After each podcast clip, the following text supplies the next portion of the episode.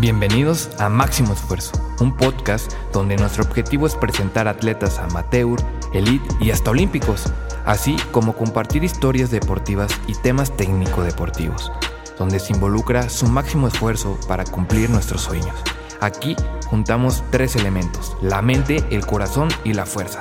Así que bienvenidos a Máximo Esfuerzo.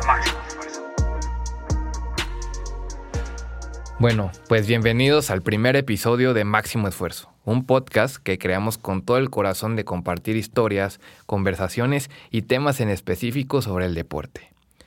Y para iniciar quisiera contarles un poquito de quién soy yo.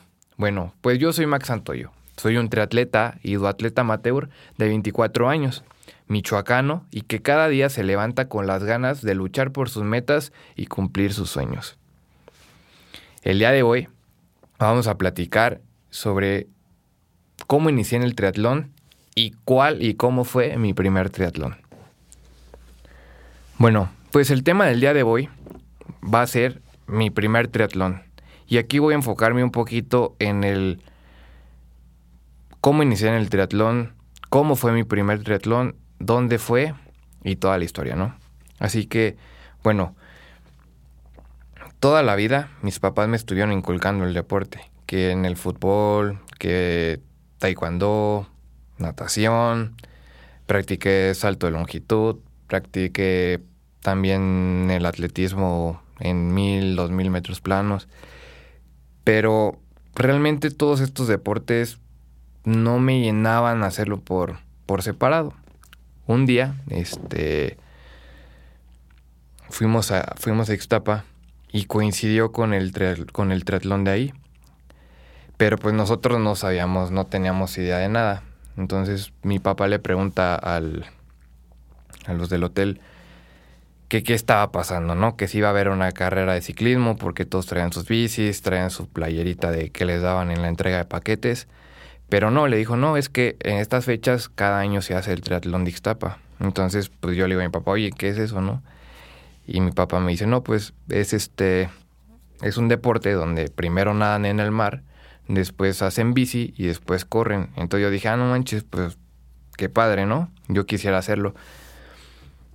Entonces, pues como cualquier niño, pues se emociona, empieza a imaginarse muchísimas cosas. Y luego mi papá, quiero meterme mañana. Y papá me dijo, no, pues ¿cómo vas a hacerlo? ¿Cómo te vas a meter? Pues si realmente nunca lo has hecho, no sabes ni siquiera qué es, nunca has pedaleado tanta distancia, nunca has corrido tanto, nunca has nadado tanto. Entonces, este, pues yo le digo, quiero hacerlo y no sé cómo le vamos a hacer, pero me quiero meter. Entonces, pues mi papá se hace el que va y pregunta y le dicen que, que pues no se podía. Pero pues obviamente era mentira, ni siquiera preguntó. Entonces, este, me dicen, ¿sabes qué, Max? No se puede pero el próximo año, si te gusta, te puedo traer este, y que lo hagas. Entonces, pues yo dije, sale. Al otro día nos levantamos y me lleva a verlo. Y es donde realmente me enamoro de, ese deporte. O sea, digo, sí quiero, me encanta, el ambiente está súper padre. Entonces, pues vamos a darle. Entonces, llegando a Uruapan, me inscriben a una escuela de natación, me meten con un profesor de atletismo, me meten con bueno, no de ciclismo porque me entrenaba mi papá, pero sí me dan un cierto programa, un cierto seguimiento de acorde a mi edad.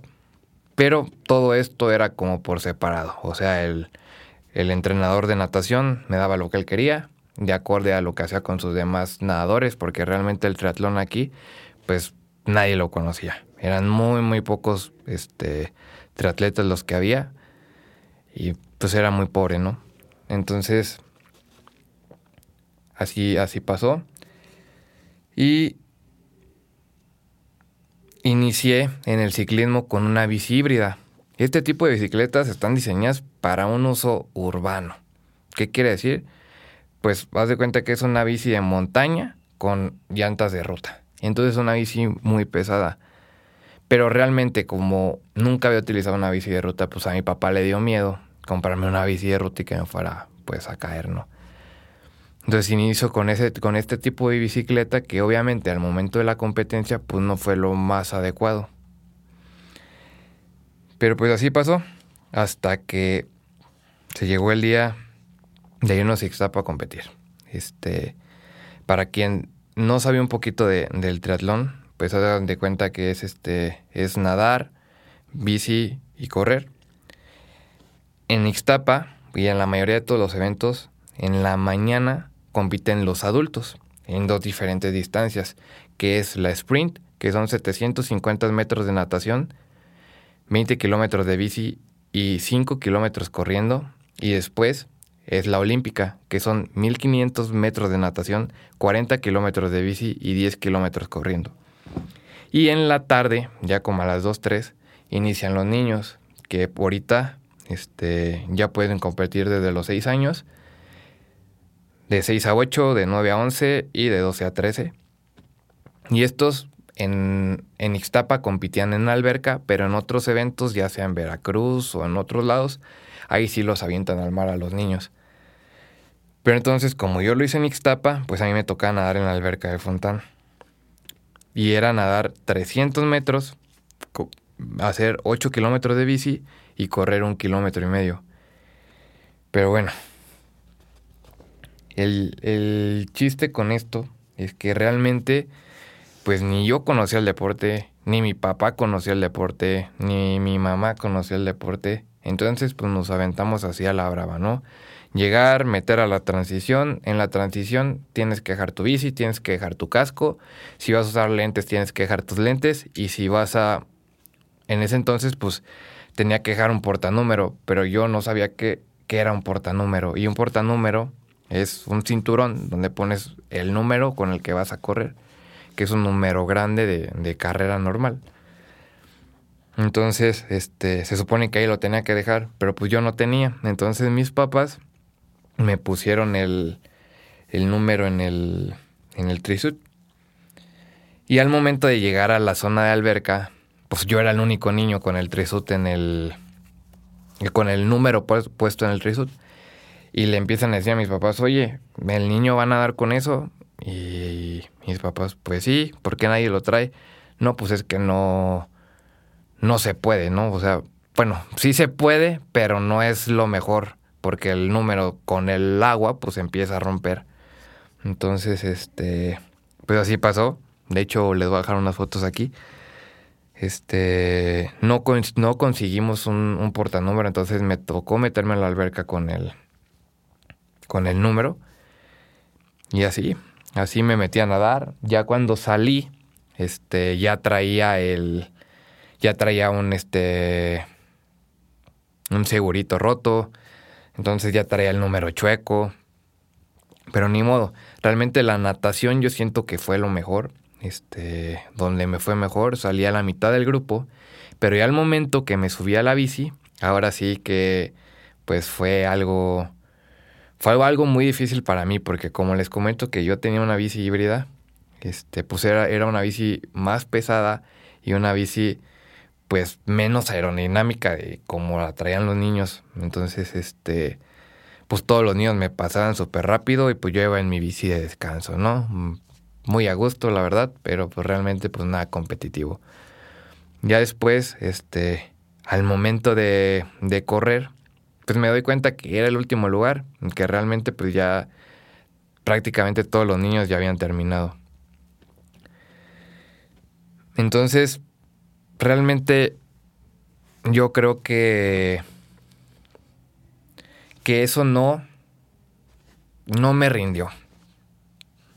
Ahorita casi con 40 competencias después me doy cuenta que si yo me hubiera rendido en ese entonces no sé ahorita qué sería de mí.